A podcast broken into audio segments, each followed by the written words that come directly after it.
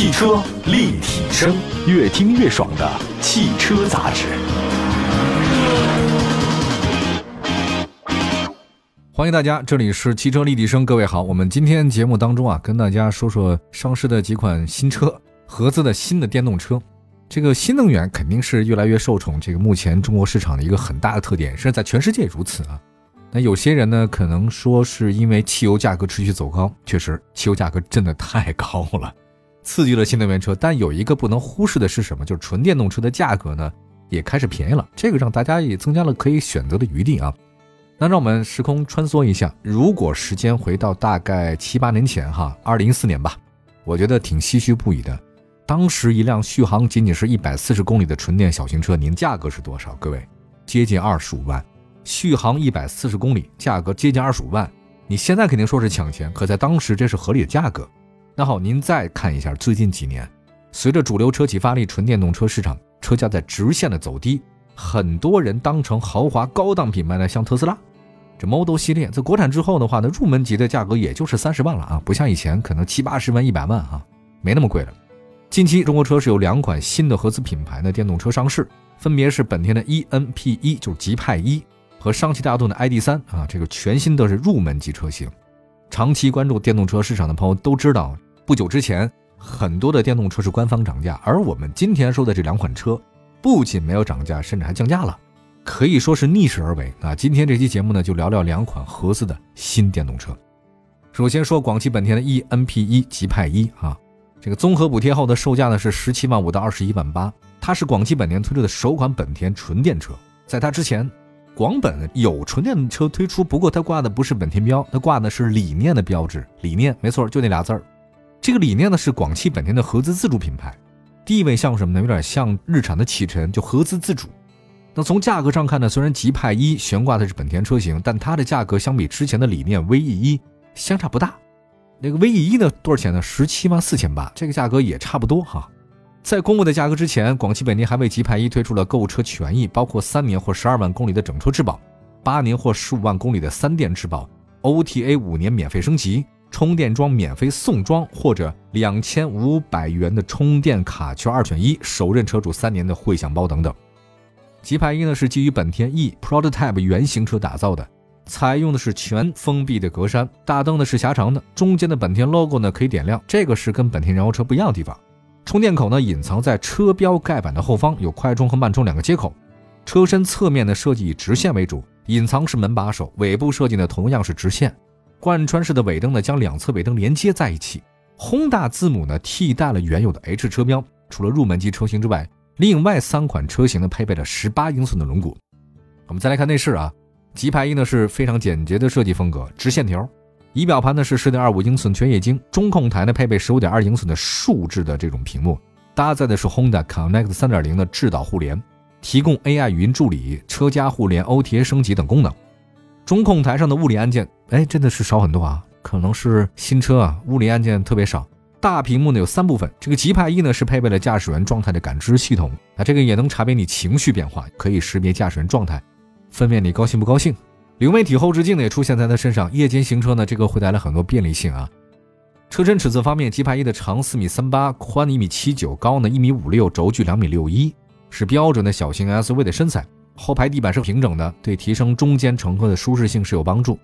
极派一呢采用双天窗的设计，总面积达到零点八平方米，后备箱空间不算小，常规进深七十五公分，宽大概是一百公分，高七十一公分。这个后备箱比较大，但是车还是不大哈。个儿高的话，坐在后面稍有些压抑哈。动力方面，高配车型搭载最大功率一百五十千瓦、峰值扭矩三百一十牛米的电动机，CLTC 的工况呢，续航五百一十公里。中低配的车型，电机的最大功率一百三十四千瓦，最大扭矩三百一十牛米，CLTC 工况下续航里程四百二十公里。全系车型均装配三元锂电池。可能是因为本田嘛，认为极派一是一款主要用于城市代步的纯电小型 SUV。它仅仅是提供前置的单电机车型，底盘结构方面，极派一呢是前麦弗逊独立后扭力梁式的非独立悬架，跟全新一代的缤智 X2V 呢结构是相似的啊。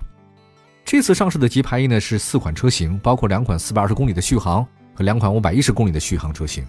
我们先说一下它那个十七万五千块钱那个比较低配的版本吧，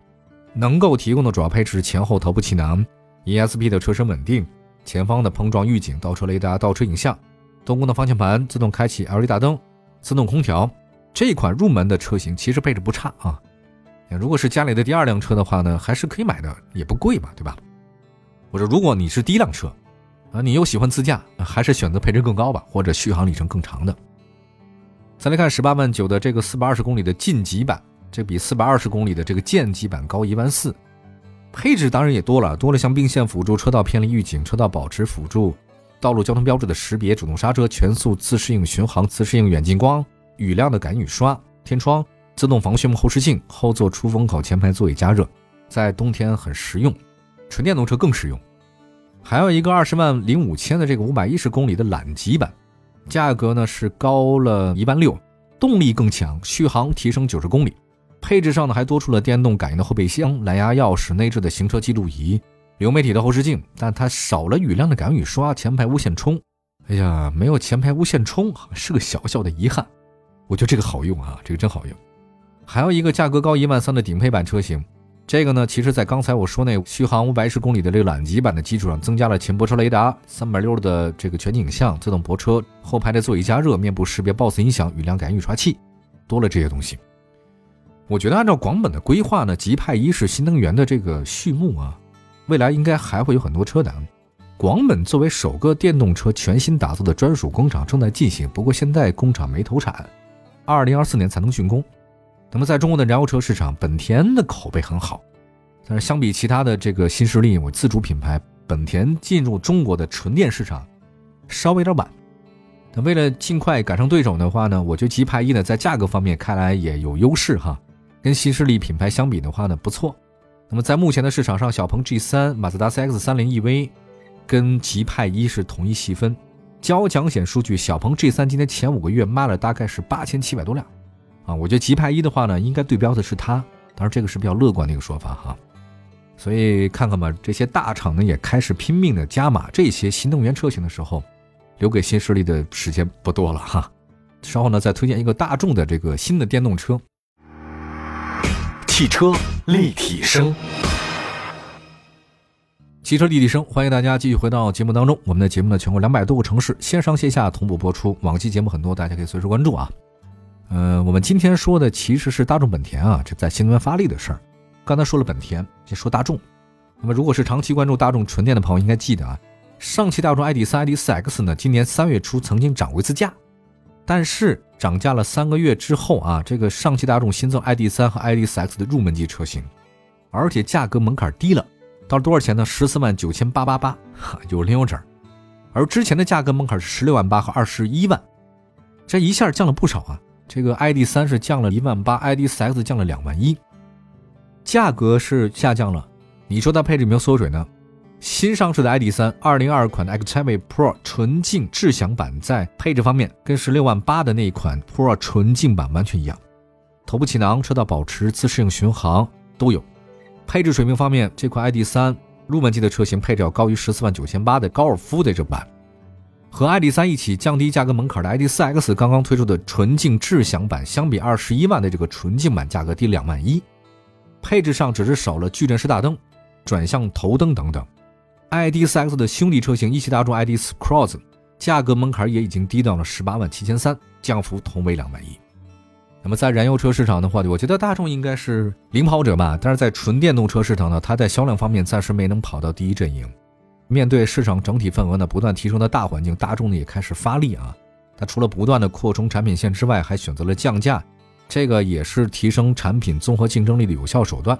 就目前市场情况来看，不到十五万大众纯电紧凑车和不到十九万的纯电紧凑 SUV，确实获得了一些消费者认可。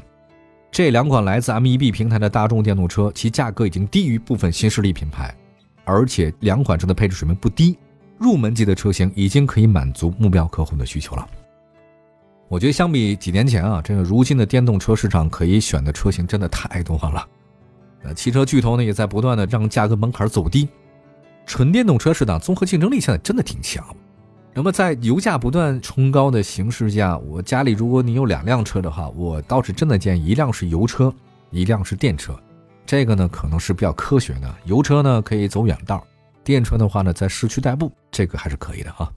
感谢大家收听今天的汽车立体声，祝福所有的朋友们用车生活愉快。明天同一时间，咱们不见不散，拜拜。